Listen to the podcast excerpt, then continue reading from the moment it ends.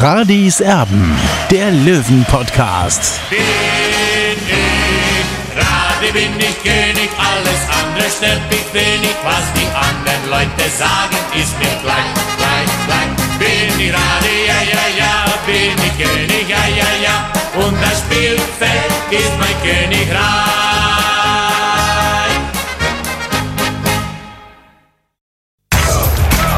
Radis Erben, der Löwen-Podcast. Der Spieltagsrückblick.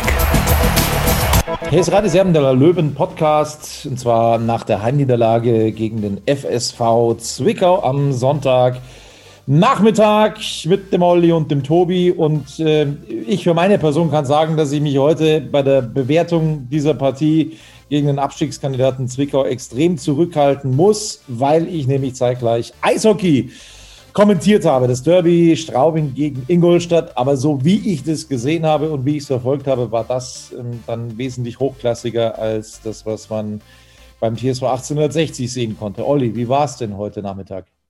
Ja, Tobi, servus. Äh, Du hast nichts versäumt, muss ich sagen. Ähm, Ja, ich bin richtig bedient, muss ich sagen, äh, weil natürlich habe ich mit einem Sieg äh, von 60 gegen den SSV Zwickau gerechnet, aber es kam dann leider ganz anders. 60 verliert gegen den SV Zwickau mit 0 zu 1. Äh, Schon letzte Woche gegen Meppen hat es nur zum 1 zu 1 gereicht. Also wenn man gegen diese beiden Mannschaften heimlich gewinnt, braucht man sich am Ende nicht wundern, dass es dann nicht für ganz oben reichen wird. Und äh, ich habe es wirklich nicht so wie Michael Kölner gesehen. Äh, der hat ja von einer, von der besten ersten Halbzeit gesprochen, seit der Trainer bei 60 ist. Also das kann ich leider nicht bestätigen. Natürlich waren drei Torschancen da, aber für mich waren es keine 100.000-prozentigen von, von Stefan Lex. Und deswegen geht dieses 0 zu 1 auch aus meiner Sicht in Ordnung, auch wenn es natürlich für uns, für den Löwenfan, brutal bitter ist. Ich habe wirklich ganz, ganz äh, wenig drauf geschaut. Aber das, was ich gesehen habe, war eine Chance von Lex, als er am Torwart vorbeigegangen ist und den Ball dann nicht mehr aufs Tor gebracht hat und eine Chance von Lex, als er an die Latte geköpft hat. Aber an mehr große Chancen kann ich mich persönlich für 60 jetzt nicht erinnern. Gab es denn noch welche? Nein, also ich habe keine, es gab insgesamt drei Torschancen von Lex, eine auch an, an, an die Latte mit seinem Kopfball. Okay, Stefan Lex war heute der agilste Spieler von 60 München, ja, und der wurde dann leider ausgewechselt, was ich auch nicht nachvollziehen konnte, weil er, er war der torgefährlichste Löwe heute. Und auf der Bank ähm, saßen ja nicht unbedingt die Spieler, die auch ein Spiel entscheiden können. Das ist ja genau das Problem, was auch Michael Kölner zuletzt in der Pressekonferenz gesagt hat, dass sie eben jetzt mit Kino Staude jetzt so einen Spieler haben, so einen Unterschiedsspieler. Der war leider heute noch nicht im Kader. Und ich hoffe natürlich, dass 60 bis zum Montag noch was macht auf dem Transfermarkt, weil ich sehe einfach die, diese Defizite im Angriff noch. Und, und äh, das habe ich ja mehrmals schon angesprochen. Äh, wenn wir da nichts tun, ja, dann haben wir ein Problem. Auch wenn man natürlich sagen muss, 60 hat immer noch den beste, die beste Offensive der dritten Liga. Aber äh, das täuscht natürlich auch ein bisschen hinweg. Wir dürfen nicht vergessen, wir haben gegen, gegen Halle äh, sechs Tore gemacht, gegen Mannheim fünf. Also nur einen Ball flach halten. Und in so Spielen eben, wo es darauf ankommt, dass man auch mal gegen eine massierte Abwehr spielt, gegen die Beton anrührt, da können wir nicht so richtig durchdringen, eben wie gegen Meppen und heute gegen Zwickau. Meine Frage, die ich habe, ähm, nach dem wirklich äußerst überzeugenden, aus meiner persönlichen Sicht besten Löwenspiel dieser Saison, das 60 in, in Magdeburg gewonnen hat, hat Michael Kölner umgestellt. Er brachte den Kapitän zurück, Sascha Mölders, für Erik Talich, hat logischerweise auch wieder das System geändert. Wie war er denn da Mölders? Das würde mich mal interessieren leider, leider sehr, sehr blass, muss ich sagen. Ich habe mir eigentlich schon erwartet, dass er mit einem Spiel Pause quasi wirklich frisch auftritt, aber das Gegenteil war der Fall. Der tiefe Boden hat das Übrige dazu getan, dass er überhaupt nicht in die Gänge kam. Er hat natürlich, was er natürlich kann, einen Ball annehmen, weiterspielen, das kann er, aber äh, die Torgefahr, die er, die er sonst immer ausgestrahlt hat, die hat er heute leider nicht zu Werke gebracht und äh, ja, schade. Eine andere Frage, die ich habe. Ich habe es glaube ich, nach der Partie gegen Magdeburg schon gesagt. Da habe ich es im Podcast schon anklingen lassen. Und das ist auch überhaupt nichts gegen Sascha Mölders. Ganz im Gegenteil. Ich bin total begeistert, welche Saison Sascha Mölders spielt, wie viele Tore er gemacht hat. Ohne seine Tore wäre 60 mit Sicherheit nicht da, wo 60 jetzt steht. Äh, brauchen wir überhaupt nicht drüber zu diskutieren. Allerdings habe ich nicht verstanden, und das habe ich auch nach dem Magdeburg-Spiel gesagt, weil ich schon finde, dass Meppen, Magdeburg, Zwickau, dass es ähnliche Mannschaften sind, vergleichbare Mannschaften, die sich wahrscheinlich auch immer zum Ziel setzen, so tief wie möglich zu stehen. Warum er dann das Team verändert hat. Never change a winning team. Das ist das, was ich tatsächlich nach dieser Partie gesagt habe. Es ist eigentlich so, dass man das kaum ändern kann, weil es so gut funktioniert hat. Ist das Kölner jetzt so ein bisschen auf die Füße gefallen? Nein, also hinterher ist man immer schlauer, ja, das muss man schon ganz klar sagen. Und wenn man ein guter Trainer ist, dann spielt der Kapitän immer, ja, muss man auch sagen. Ja, also äh, Sascha Mölders ist ein Ausnahmespieler in der dritten Liga, nur wir dürfen nicht vergessen, und das sage ich auch immer wieder oder in jedem zweiten Podcast, er wird bald 36 Jahre alt, ja. Der kann die Saison aus körperlichen Gründen gar nicht komplett durchziehen, sonst wäre er ein Phänomen, er ist ein Phänomen, ja, er ist ein Torphänomen, ja, aber er wird bald 36 Jahre alt und die dritte Liga kostet viel Kraft. Deswegen und das habe ich schon vor Wochen und vor Monaten gesagt, 60 braucht ein Mölders-Double. Ja? Und äh, ich hoffe, dass Sportgeschäftsführer Günter Gorenzel der Trichter noch aufgeht, weil wenn die da keinen Spieler holen, dann werden wir am Ende der Saison aus meiner Sicht nicht unter den ersten drei stehen. Und die Chance ist in dieser Saison relativ hoch, äh, dass man das packen kann, weil ich sehe jetzt keinen Überflieger. Ich habe ja vor der Saison gesagt, für mich sind Dynamo Dresden und äh, der erste FC Kaiserslautern fix Aufsteiger man sieht, Dynamo Dresden ist erster, okay, aber nicht mit der Souveränität, mit der ich gerechnet habe. Und Kaiserslautern spielt mit einem 8 Millionen Etat um einen Abstieg. Und das ist natürlich krass, ja. Aber 60 könnte wirklich, wenn sie jetzt noch mal ein bisschen an der Schraube drehen würden, könnten sie wirklich ein ernsthafter Aufstiegskandidat sein. Und, und wenn 60 diese Chance verstreichen lässt, dann würde ich die Welt nicht verstehen. Anders gefragt es, es, gibt ja, das gibt es in der Bundesliga, ähm, wo, wo große Belastung ist, wo dann teilweise auch international gespielt wird und so weiter und so fort. Und es ist ja jetzt in der dritten Liga nicht anders mit den englischen Wochen. Warum kann man die Rotation dann eben nicht mal so betreiben, dass man sagt, okay, dann, dann ähm, in Magdeburg hat Mölders ausgesetzt, dann ähm, geben wir ihm halt jetzt noch eine Pause, weil das ja auch ohnehin schon gut funktioniert hat. Also warum kann man die Rotation nicht so betreiben? Das verstehe ich nicht. Das ist mir zu hoch. Es gibt mit Sicherheit Gegner, um das noch dazu zu sagen, wo, wo Sascha Mölders dann auch systematisch, taktisch besser zum Zuge kommt, als jetzt zum Beispiel gegen einen absoluten Abstiegskandidat, der versucht, tief zu stehen und dann irgendwie was nach Hause zu mauern. Ich glaube grundsätzlich, dass Sascha Mölders da nicht der richtige Spieler ist. Ich will ihm nicht zu nahe treten, aber er macht jetzt auf mich nicht den Eindruck aktuell, als ob er schlanker geworden ist nach der Winterpause. Das sah im Sommer anders aus. Und diese Wurstsemmel-Diskussion, die kommt ihm jetzt auch nicht so unbedingt zugute, wo er sich dann neulich im Social Media hat feiern lassen, dass er sechs Wurstsemmeln am Stück gegessen hat. Insofern, das, das muss man schon auch dazu sagen, er hat ein bisschen zugelegt und das merkt man irgendwie ich kann es nach wie vor nicht verstehen, warum äh, Michael Kölner heute diese, diese Taktik gewählt hat und warum er nicht beim, bei der Taktik vom Magdeburg-Spiel geblieben ist.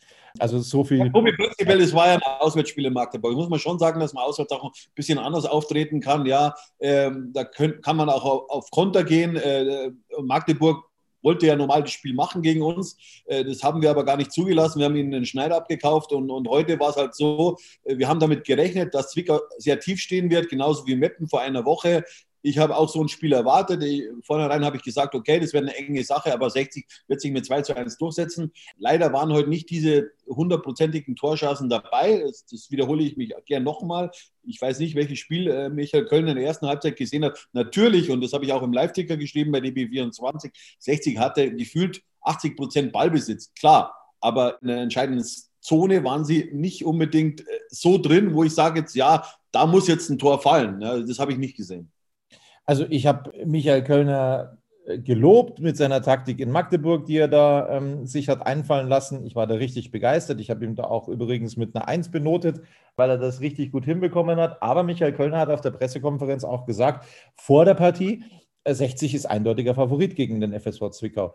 Aber dann muss er das jetzt in dem Moment auch verstehen, dass ich ihn kritisiere. Das muss ich einfach so deutlich sagen.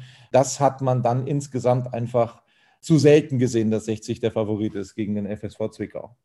Wir wollen einsteigen in die Bewertung beim TSV 1860. Da kümmert sich mehr oder weniger der Olli jetzt äh, exklusiv drum, weil ich würde dem nicht gerecht werden, weil ich tatsächlich zu wenig gesehen habe von der Partie heute. Fangen wir bei Marco Hille an. Wie viel hatte er zu tun? Was hatte er zu tun? Was konnte er machen? Ähm, was hast du ihm für eine Note gegeben? Ich habe ihm die Note 3 gegeben. Ich muss sagen, bei dem, bei dem Gegentor kann er nichts machen. Ich habe gesehen, ein Kollege hat ihm die vier gegeben. Äh, also, wo soll er hin denn abwehren, diesen Ball? Also, der war nicht leicht zu halten. Und dass der Ball dann Schröter vor die Füße fällt, da kann äh, Hiller jetzt auch nichts dafür. Also, äh, deswegen, ich gebe ihm eine 3. Das war eigentlich der einzige Torschuss, der echte Torschuss, also der Drittligareife hatte. Und der war leider drin. Und äh, ja, aber Marco Hiller kann man da keine Schuld geben und deswegen die Note 3 für ihn. Die Viererkette. Marius Wilsch auf der Rechtsverteidigerposition. Ja, Marius Wilsch habe ich einen Vierer gegeben. Äh, er hat schon bessere Spiele gemacht. Ähm, beim, beim 0 zu 1 kam er auch einen, einen Schritt zu spät. Äh, deswegen die Note 4 heute. Innenverteidiger. Fangen wir mit Salga an. Ja, Salga äh, hat für mich ein ordentliches Spiel gemacht, ja. Und, und das quasi Zwickau mit, mit seiner einzigen Torschance, mit seiner einzigen echten Torschance hier den Siegtreffer erzielt, das kann man ihm jetzt nicht negativ auslasten. Also ich, ich finde, dass er ein sehr ordentliches Spiel gemacht hat. Deswegen die Note 3 für ihn. Ähnlich, glaube ich, sieht es bei Dennis Erdmann aus heute. Ja, das war auch souverän. Äh, ich glaube, dass er richtig sauer war, dass er ausgewechselt wurde. Ich gebe ihm die 3. Ja. Ja, das habe ich gesehen. Der, der, sah nicht so zufrieden aus, als er da dann die Torauslinie dann entlang getrabt ist bei seiner Auswechslung. Da war er relativ angefressen. Das habe ich auch so gesehen, um ehrlich zu sein. Ich konnte die Auswechslung auch nicht nachvollziehen, weil äh, was bringt es in der Schlussphase, jetzt Baker hier für Erdmann zu bringen? Also das, da verstehe ich den Trainer wirklich nicht, aber äh, das wird er schon gewusst haben, warum er diese Entscheidung getroffen hat. Ich konnte es nicht nachvollziehen, aber mei, so ist Fußball. Jeder hat eine andere Wahrnehmung und äh, ich habe es nicht verstanden. Der Trainer wird sich schon seine Gedanken dabei gemacht haben. Und der andere Außenverteidiger, Philipp Steinert, äh, ähnlich wie Wilsch in deiner Bewertung. Ja, der kam einen Schritt zu spät, äh, aber ich weiß nicht, ob, ob man diesem jetzt anlasten darf. Es, es, war natürlich, er weiß ja gar nicht, wie der Ball kommt. Natürlich kann man sagen, er muss schon äh, antizipieren das Ganze, wie könnte die Entwicklung zustande kommen. Er bekommt die Note 4, aber, aber dass er jetzt am Tor schuld wäre, äh, am Gegentor schuld wäre, das sehe ich nicht. Äh, deswegen noch die Note 4. Kurze Pause, dann geht es weiter mit der Turbo-Bewertung heute von Olli, weil ich mich da einfach raushalten muss. Kurze Pause. Wir sind wieder da, machen weiter mit den äh, ja, äh, Spielern etwas weiter vorne beim TSV 1860. Sind bei Daniel Wein angekommen, der zuletzt sowas von Spaß gemacht hat. Heute nicht so, wenn ich das deiner Bewertung entnehme. Ja, äh, ich sage mal, er war ein bisschen eine undurchsichtig, ist das falsche Wort, aber er war nicht so auffällig wie jetzt zuletzt beim 3 zu 0 in, in Magdeburg. Das lag auch daran, äh, dass seine Freistöße nicht so gut gekommen sind wie in Magdeburg, wo er zwei Tore aufgelegt hat. Und ja, ich erwarte halt von, von einem Strategen mehr Präsenz. Es kommen mehrere Spieler in Frage heute, keine Frage. Äh, aber Daniel Wein kann es sicherlich besser als heute und deswegen nur die Note 4 für ihn. Dann sind wir bei Richard Neudecker. Ja, Richard Neudecker, äh, ich weiß nicht so recht. Ähm, man hat schon gegen, gegen Meppen gesehen, äh, wenn die, wenn die Spieler sehr robust sind und wenn sie eher nur auf, auf, auf Kraft und auf Athletik gehen, dann hat er so seine Probleme und das habe ich heute eben auch so vernommen. Ich gebe ihm die Note 4. Ähm, es war nicht sein Spiel, äh, er kann es wesentlich besser, ja erwartet man einfach mehr Gegenwehr von ihm einfach. Ja, auch, äh, ja, er hat das äh, technische Rüstzeug dazu, dass er auch mal eine, eine Abwehr aushebelt. Das habe ich heute leider nicht gesehen. Ja, es war sehr verhalten von ihm. Äh, Note 4 für ihn. Gerade noch ausreichend. Das gilt aber nicht für Dennis Dressel. Nein, das war sehr behäbig heute von Dennis Dressel. Er hat ja äh, höhere Ambitionen. Er will ja in den richtigen Profifußball äh, aber das war keine Empfehlung von ihm und äh, deswegen die Note 5. Also so hat er seinen äh, Stammplatz schnell wieder verloren bei 60. Ja, so richtig zufrieden war ich mit Neuzugang Merv Biancardi bis jetzt ehrlich gesagt spielerisch noch nicht. Er hatte eine Vorarbeit geleistet, ein Tor gemacht, aber seitdem hm, nicht so viel ähm, davon übrig geblieben. Äh, er ist schnell, aber das war es dann auch schon wieder. War das heute ähnlich? Ja, das war ähnlich. Ich war auch enttäuscht. Man merkt, er ist ausgelaugt, ja, aber das wundert mich auch nicht. Der, der hat ja ein halbes Jahr nicht Fußball gespielt, ja. Und, und dass du am Anfang hat er wirklich ordentlich performt, muss man sagen, für Neuzugang bei 60 München. Aber jetzt ist er schon körperlich auch so, so ein bisschen im Loch gefallen. Zumindest war das heute äh, mein, mein Gefühl bei ihm.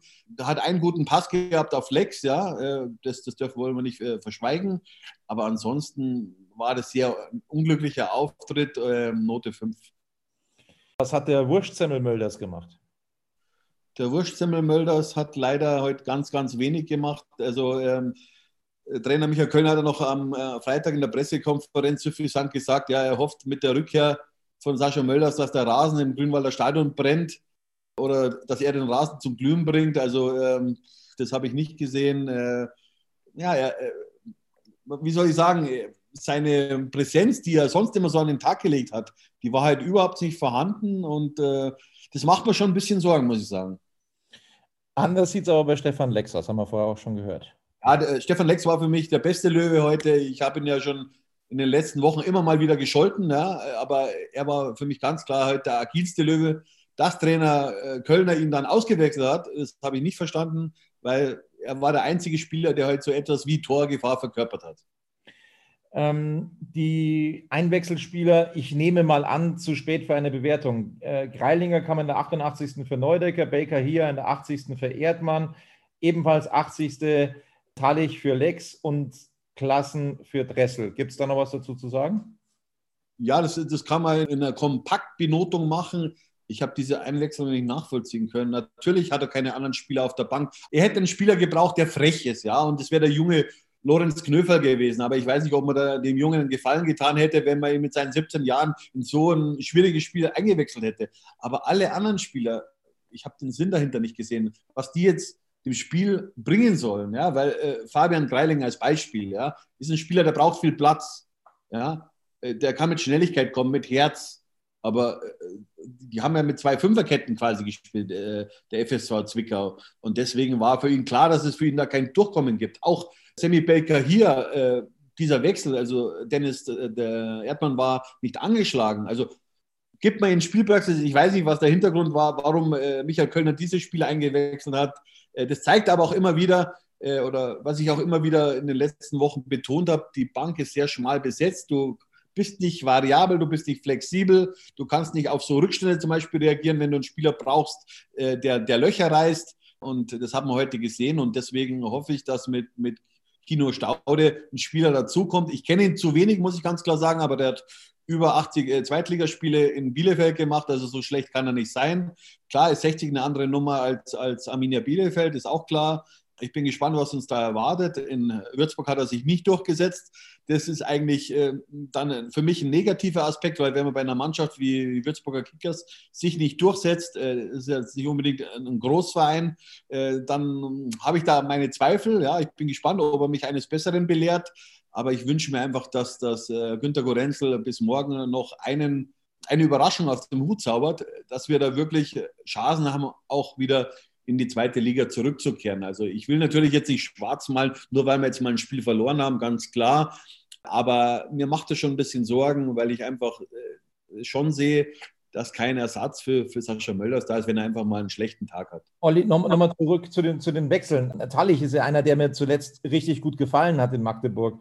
Hätte der vielleicht, vielleicht äh, unter Umständen ein bisschen eher kommen können für einen Biancari zum Beispiel? Oder äh, das wäre ja auch möglich gewesen. Ja gut, äh, Biancardi ist jetzt nicht derselbe Spieler wie Talek. Äh, Biancardi ist ein Außenspieler, ja, äh, der prinzipiell übers Tempo auch kommen soll. Talek ist eher der, der, der, der Spieler, der aus der Mitte kommt, der auch einen sehr guten Schuss prinzipiell hat.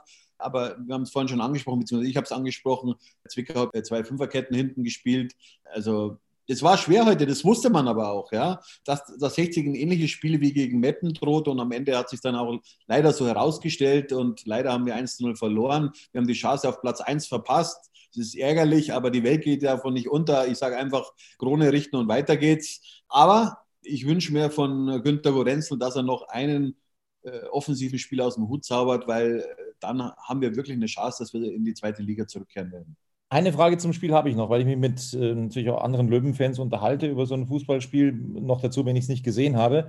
Ähm, da habe ich so ein bisschen rausgehört, Olli, den Unmut darüber, dass man nicht mal dann in der Lage ist, so einen Punkt mitzunehmen, sondern dass man dann auf Teufel komm raus auf Sieg geht und das Spiel noch verliert. Was sagst du zu dem Vorwurf?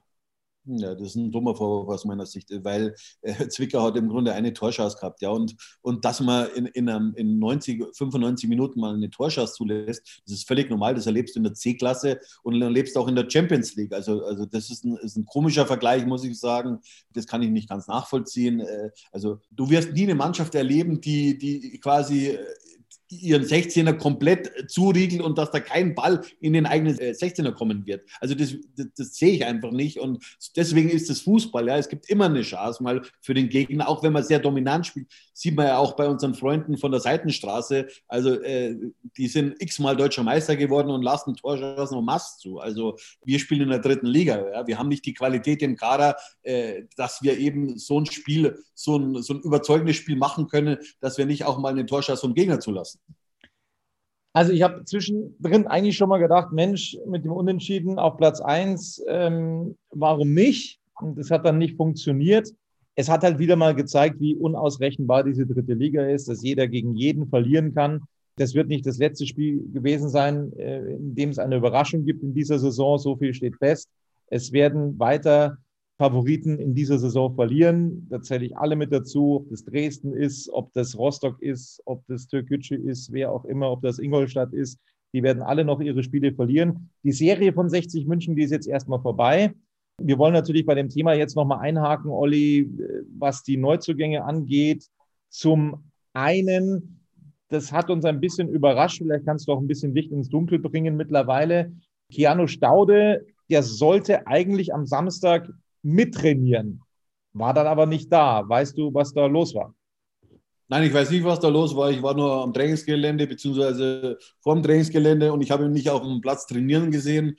Also ich kenne den Hintergrund nicht, was da war. Das hat mich überrascht, weil ja Michael Kölner es angekündigt hat, dass er am Samstag das erste Mal mit der Mannschaft trainiert. Im Stadion war er heute freilich nicht. Äh, es geht wegen den DFB-Regularien in der Corona-Krise eben nicht. Aber ich gehe davon aus, dass er, dass er morgen und spätestens dann übermorgen ganz normal im Training ist. Was wir nicht unter den Tisch fallen lassen möchten, ist, dass Duisburg heute Lübeck mit 3 zu 1 bezwungen hat. Das ist übrigens der kommende Gegner. Wenn nicht dann, dann gar nicht mehr. Also da ist ein Sieg aber sowas von Pflicht nächstes Wochenende für den TSV 1860 beim Schlusslicht der dritten Liga. 60 München ist Dritter, 37 Punkte, 22 Spiele. Ingolstadt Zweiter, 38 Punkte, 21 Spiele. Dresden Erster, 38 Punkte, 20 Spiele. Also die könnten dann auch wieder ein Stückchen davonziehen. Umso ärgerlicher ist es, dass äh, 60 dieses Spiel heute nicht gewonnen hat. Äh, Rostock Vierter, 20 Spiele, die haben auch zwei Spiele weniger als 60, sind aber nur zwei Punkte dahinter. Oh, ich will es mir nicht weiter anschauen, die Tabelle. Lassen wir es dabei. Genau, also es ist davon auszugehen, dass mit den ganzen Nachholspielen 60 München dann eben wieder ein Stück weit runterrutscht. Das haben sie sich selber eingebrockt, indem sie gegen Meppen nur unentschieden gespielt haben und gegen den FSV Zwickau verloren haben heute. Es ist nicht zu glauben, es ist nicht zu glauben. Ich kann es immer noch nicht richtig fassen, dass das tatsächlich passiert ist. Also wenn man deswegen nicht aufsteigt, weil man in der Vorrunde gegen Magdeburg nicht gewinnt, gegen Duisburg verliert und in der Rückrunde gegen Zwickau verliert und gegen Meppen nur einen Punkt holt, also dann, ähm, dann beiße ich mir aber wo rein. Das weiß ich ganz, ganz sicher. Das weiß ich ganz, ganz sicher. Das sind Punkte, die am Ende tatsächlich richtig fehlen können. So, morgen Deadline Day, der Montag. Du hast gesagt, es braucht einfach noch einen zusätzlichen Mann. Du hast unfassbar gute Kontakte beim TSV 1860. Hast du irgendwie was Leuten hören, irgendein Gefühl, dass da irgendjemand im Anmarsch sein könnte? Ja, prinzipiell wollte 60er Dave Gnase verpflichten vom KfC Uerdingen, aber das hat sich wohl zerschlagen. Ich habe auch meine Kontakte nach Uerdingen bzw. nach Krefeld und da heißt es ganz klar, wir geben keinen Spieler mehr ab. Äh, und wenn man einen abgibt, äh, dann nur äh, gegen ein schönes Sümmchen. Ja, und wir wissen auch, 60 wird kein Geld ausgeben für, für eine Ablöse und deswegen wird dieser Wechsel mit ziemlicher Wahrscheinlichkeit nicht zustande kommen. Die Frage ist, ob ein anderer zustande kommt. Das werden wir dann morgen sehen und dann werden wir eventuell, wenn es denn was Neues zu vermelden gibt, mit einer Sonderausgabe kurz für euch rausgehen von Radis Erben, wenn sich am Deadline Day noch was tun sollte. Unsere Freunde, Tobi, unsere Freunde von Türkgücü haben wir noch einen verpflichtet. Willst denn du noch nicht was dazu sagen? Ja, ja, kann ich gerne, kann ich gerne machen. Also diese, dieser Kandidat, den wir da gestern ähm, quasi, den wir da gestern schon im Auge hatten vom VfB Stuttgart mit Bayern-Vergangenheit, mir ist der Name kurzzeitig entfallen, den haben sie jetzt tatsächlich geholt. Ich bin gleich soweit. Avuja, Avuja, genau. Ähm, das ist, äh, das ist der Spieler, der also ähm, jetzt Türkgücü erneut verstärken soll. Das, was mich so ein bisschen irritiert an der Geschichte, nicht nur, dass sie, äh, dass Kifran kurz vor Weihnachten keine Lust mehr gehabt haben soll, sondern äh, was mich vor allem irritiert, Noel Niemann da habe ich ja neulich wieder, oder was heißt neulich, da habe ich heute gelesen in irgendeiner Münchner Zeitung, dass er bei Arminia Bielefeld ja nur darum nicht zum Einsatz gekommen sei, weil er sich eine Schulterverletzung zugezogen hat. Das ist Käse. Er ist bis November, ich glaube, da gab es die Verletzung, ist er nicht zum Einsatz gekommen, ist nicht mal auf der Bank gesessen. Ein einziges Spiel, glaube ich, im Pokal, wo er zum Einsatz gekommen ist, aber ansonsten in der Bundesliga überhaupt nicht. So, das ist das eine. Das ist schon mal falsch gewesen, was da zu lesen war. Er ist vorher nämlich auch nicht zum Einsatz gekommen. Aber jetzt holen sie mit niemand schon einen, äh, ich sage jetzt mal, angeschlagenen Spieler, äh, nennen wir es mal so. Und dann holen sie mit Maxim Avuja vom VfB Stuttgart einen, der aktuell gelistet ist mit Achillessehnenriss, Rückkehr unbekannt, ausgeliehen. Verstehe ich nicht. Zumindest ist dieser Spieler nach wie vor angeschlagen und das trifft eben auch auf Noel Niemann zu. Ob das tatsächlich dann die großen Verstärkungen geben soll für Türkgücü, das, äh, ja, sind wir mal gespannt, ob das so Tobi, kommt. über den ersten FC Kaiserslautern können wir eigentlich noch ein bisschen diskutieren. Die haben ja gestern ihren Trainer, Chef Saibene, äh, nach dem 0 zu 1 gegen Wien Wiesbaden entlassen, äh, sind kurz vor der Abstiegszone, haben 8 Millionen Etat. Das ist schon Wahnsinn, was da passiert in der Pfalz, oder? Da hatten wir, da hatten wir auch den richtigen Riecher. Also wir haben es ja, ich habe es für, für, für meine Person ja letzte Woche gesagt mit dem Trainer von Viktoria Köln, von, mit Pavel Dotschew. Da ist es dann auch so gekommen. Da hatte ich leider recht, weil ich Dotschew sehr schätze. Und dann hatten wir eben auch recht gestern, als wir da spekuliert haben mit dem Lauterer Coach. Ja, das ist schon Wahnsinn, was da abgeht. Aber anscheinend äh, ist ja wie bei reichen Leuten. Also die können sich ja leisten. Da wird jetzt. dann nochmal Insolvenz an, ne? Ja, ja, absolut. Dann macht mal nochmal Insolvenz. Kostet ja nur drei Punkte. ja, mal schauen, was da jetzt für ein Star-Trainer verpflichtet wird beim ersten FC Kaiserslautern. Das also dazu. Ja, und dann sind wir eigentlich fast schon am Ende mit Radis Erben, dem Löwen-Podcast, wenn es am Deadline Day irgendwas Neues zu berichten gibt von der Grünwalder Straße. Ich glaube, auf der, auf der Ausgabenseite wird es da nichts mehr geben, also respektive was Abgänge angeht. Äh, denke nicht, dass da noch was passieren wird beim TSV 1860. Man weiß es natürlich nicht, kann immer irgendwas sein, dass dann noch ein Spieler abgegeben wird, aber das ist eher nicht der Fall. Bei 60 München, vielleicht gibt es dann ja einen Neuzugang. Also wenn sich morgen was tut an der Grünwalder Straße, dann. Ja, Tobi, es gibt einen Neuzugang bei 60. Äh, Geschäftsführer Marc-Nicolas Pfeiffer hat heute einem etwas älteren Herrn ein Trikot überreicht. Du weißt, um wen es geht? Patrick Lindner wahrscheinlich. Ja, genau. Und der hat gesagt, er wäre jetzt bereit. ja, gut. Er wohnt auch nah am Trainingsgelände und am Stadion. Das wäre perfekt. Also, das spart man schon die, die Spritkosten sozusagen, oder? Ja, ja absolut. genau, ja. Also, ob es weitere Neuzugänge neben Patrick Lindner und Biancardi gibt, das äh, und neben Stauder natürlich auch noch, den wollen wir auch nicht vergessen. Das klärt sich morgen und das soll es von uns gewesen sein. Bis dann, Servus. Servus. Wie baut man eine harmonische Beziehung zu seinem Hund auf? Puh, gar nicht so leicht. Und deshalb frage ich nach, wie es anderen Hundeeltern gelingt, beziehungsweise wie die daran arbeiten. Bei Iswas Dog reden wir dann drüber. Alle 14 Tage neu mit mir, Malte Asmus und unserer Expertin für eine harmonische Mensch-Hund-Beziehung, Melanie Lippisch. Iswas Dog mit Malte Asmus. Überall, wo es Podcasts gibt.